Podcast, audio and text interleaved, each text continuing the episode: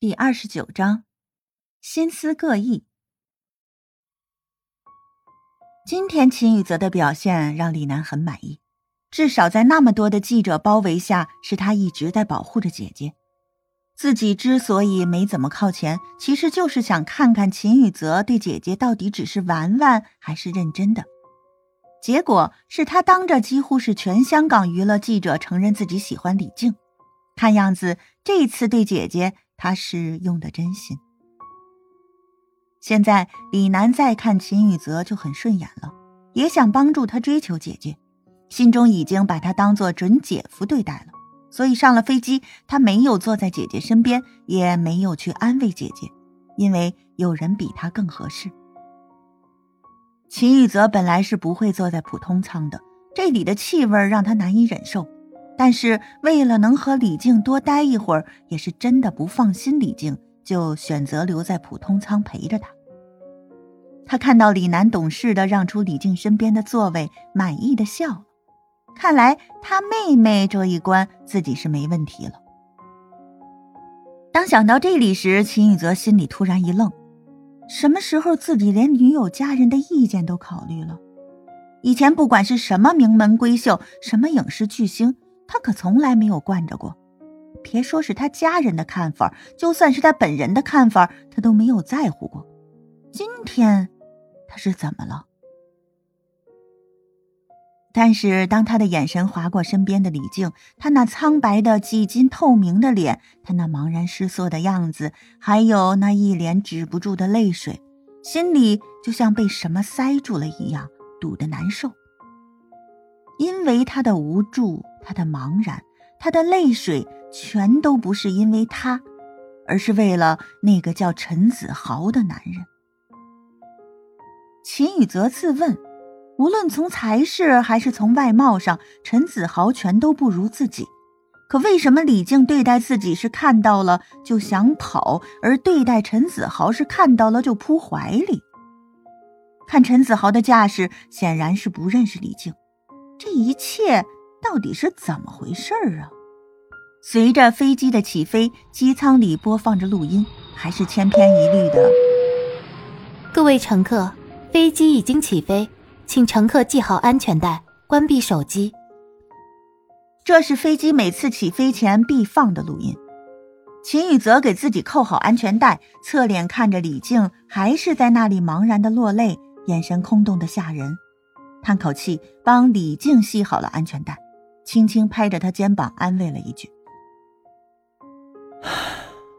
别害怕，一切有我在。”香妃就像被雷击了一样，这句话好熟悉。那一年，自己任性的去追一只小白兔，结果被一只野狗看到，认为他在和他抢食，就来攻击他。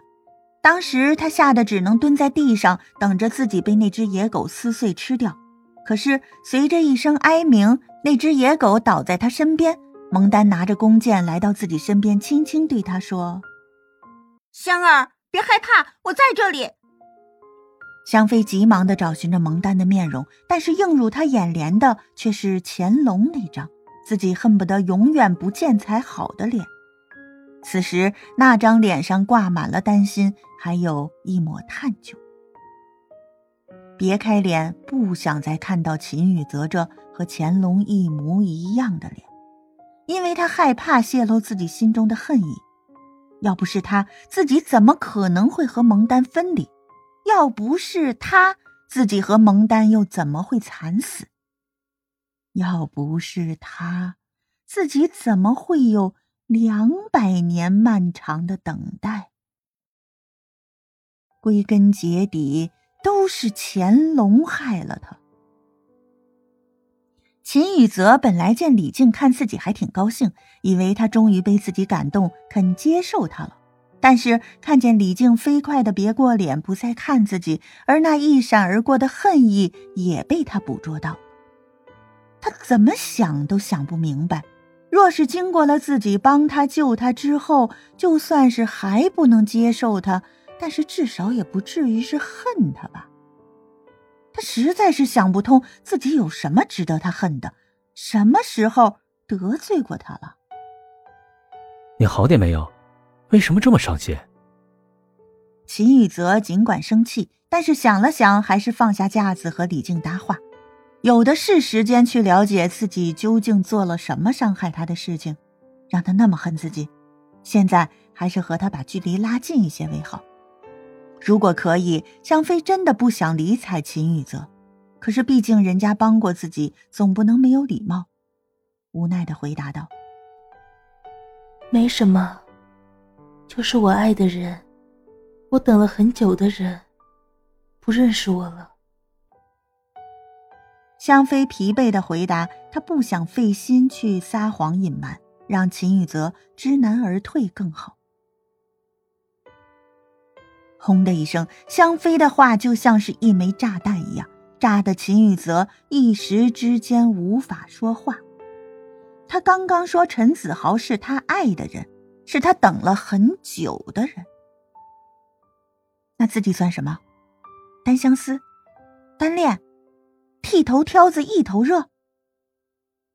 什么时候他秦宇泽也会被这些他不屑的词包围？这些不都是应该别人对他的吗？想当初，有的女人就因为得不到自己的爱而自尽，可是她连眼睛都不会眨一下。现在呢？是不是自己死在李靖面前，她也不会在乎？突然觉得自己很可笑。就想再也不管李静了，下了飞机就回去。香港那么多事情都在等着自己处理，而他放下所有的事物，跟着这个女人不远万里的去新疆那个干涸炙热的地方，他却连看都不愿意看自己一眼。陈子豪，秦宇泽默默的在心中念着这个名字，陈氏集团，哈哈。从今天起，你们的日子不好过了。我要让你们破产，没有钱，一个穷小子看李靖还会不会爱？秦宇泽觉得心里堵得慌，也就不再和香妃说话，甚至还生他的气。自己如此的对他，就算是一块石头也应该捂热了。他呢，整个忽视自己到底。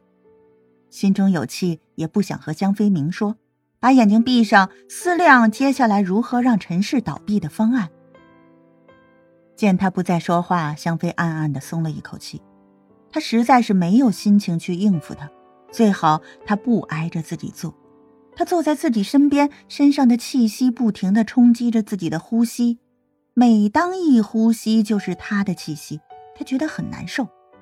尽量忽视秦宇泽的存在感，思绪又回到陈子豪那绝情的脸上，那无情的话语深深的伤害了他。若是鬼叔现在来问他去不去轮回转世，他一定会毫不犹豫的跟着他走。他觉得自己的心已经死了，对蒙丹的念头也已经被他亲手扼杀。那还在这个世上做什么？还有什么值得他留恋？脸上的泪水仿佛是不会干的，旧泪痕没有去，新的又滴落下来，仿佛是将这两辈子的眼泪在今天流干一样。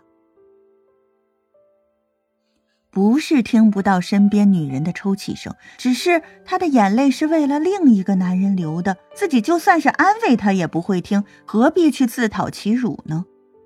坚持闭着眼睛不去看香妃，但是他那低低的哭泣声却不断的往他的耳朵中钻，让他心烦不已。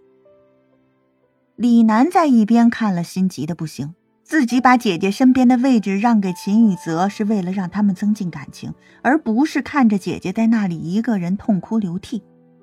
而那位秦少爷应该是不耐烦了吧？他的眉毛都皱起来了。也是啊，谁会喜欢一个爱哭的女人？一般男人遇到这样的女人都会敬而远之的。秦宇泽静静的靠在椅背上。